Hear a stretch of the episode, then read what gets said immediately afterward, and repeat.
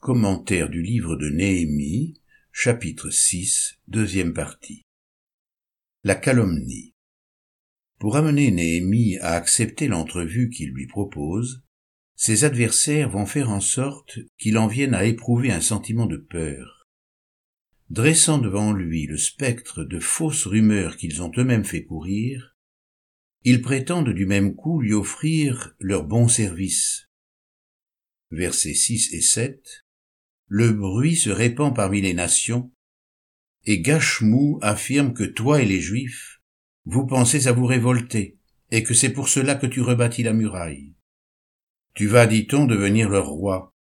Tu as même établi des prophètes pour proclamer à Jérusalem à ton sujet, il y a un roi en Juda. Maintenant des rumeurs de ce genre arriveront à la connaissance du roi.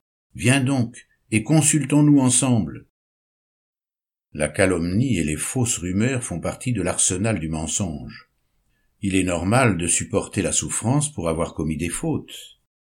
Quelle gloire, en effet, y a-t-il à supporter de mauvais traitements pour avoir péché? Mais si, tout en faisant le bien, vous supportez la souffrance, c'est une grâce devant Dieu. 1 Pierre chapitre 2 verset 20. Il est plus difficile de souffrir injustement et d'être accusé à tort. Néhémie est mis en porte-à-faux vis-à-vis du roi et du peuple. Le danger est redoutable à tous égards car il est pris au piège.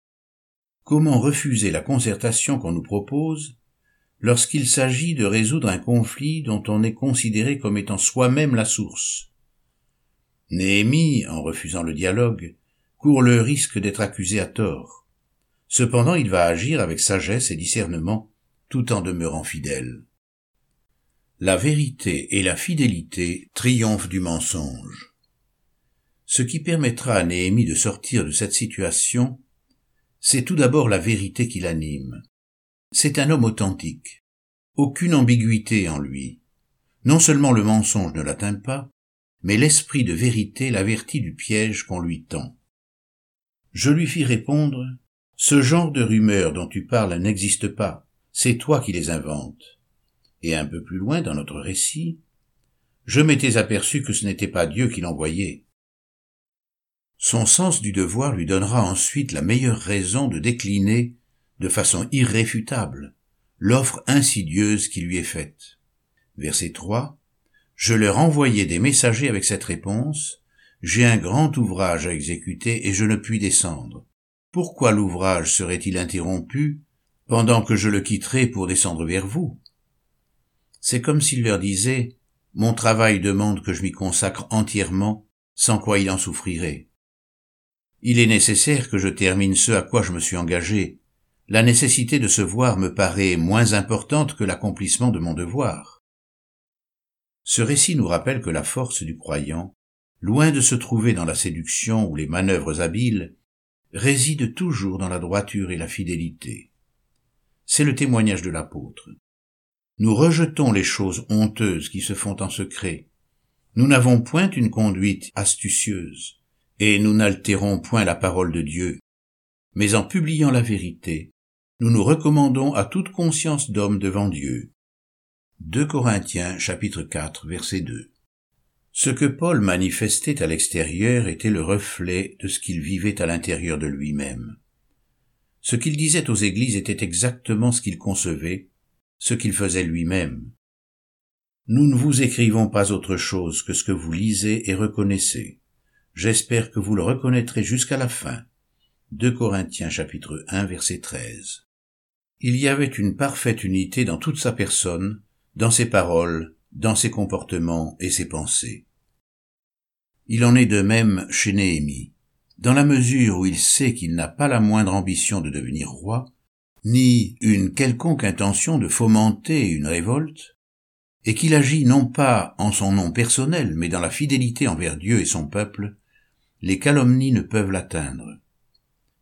Si nous voulons vaincre les adversaires et ne pas nous laisser séduire, il faut que la vérité soit en nous et que la fidélité soit notre ligne de conduite. Quelqu'un a dit, il est aisé de plaire à qui veut plaire. Il est vrai que celui qui aime séduire sera séduit. Si l'on a le désir de plaire, on sera facilement trompé par qui cherche à plaire. Car il y a dans la séduction comme dans le mensonge une complicité qui conduit vite les hommes à se tromper mutuellement. C'est pourquoi ce qui peut nous garder des séducteurs et des menteurs, mais aussi nous permettre d'agir vis-à-vis d'eux dans une ligne de conduite ferme et droite, c'est le règne de la vérité dans notre cœur. Vaincre jusqu'au bout. Il est difficile de maintenir cette ligne de conduite avec persévérance, surtout lorsque l'on arrive à proximité du but. Finalement, il est peut-être plus difficile de triompher des ennemis lorsqu'on est plus près de la fin que de les vaincre au début. N'oublions pas que Satan essaie constamment d'altérer nos résistances.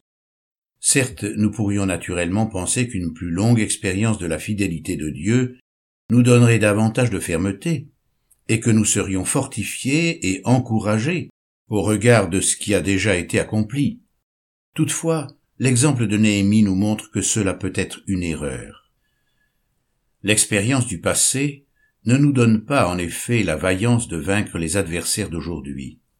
L'usure du temps érode la persévérance, et les épreuves du passé chargent les épaules les plus robustes. Aussi, notre bravoure a-t-elle besoin d'être renouvelée par une autre force que celle de l'expérience? C'est précisément au moment où l'on a conscience d'amorcer enfin la dernière étape dans la restauration d'une situation difficile, et où la victoire définitive est en vue, que survient la tentation de se relâcher. Ce qui reste à faire semble n'être rien à côté de ce qui a pu être fait. Cette assurance rend bien naturel un optimisme enfin possible. Dans cette disposition, nous sommes plus enclins à considérer sous un autre jour ceux qui s'étaient jusque-là opposés à notre travail. Nous pouvons en venir tout à coup à relativiser l'opinion que nous avions été amenés à nous faire sur eux, et finalement à adopter une attitude grand seigneur, en oubliant leurs méfaits ou leur déloyauté passée. Voilà qu'ils apparaissent autres que ce que nous avions pensé. Cette insidieuse tranquillité optimiste en vient à altérer notre clairvoyance et notre fermeté première, nous faisant craindre de nouvelles prises de position difficiles et douloureuses. Nous devenons alors des proies faciles. Ayant accepté puis toléré une concession et une fermeté nécessaires, nous sommes rendus vulnérables à la crainte. Surviennent un nouveau sujet d'inquiétude, et nous pouvons sombrer, effrayés, dans le découragement. Verset 9.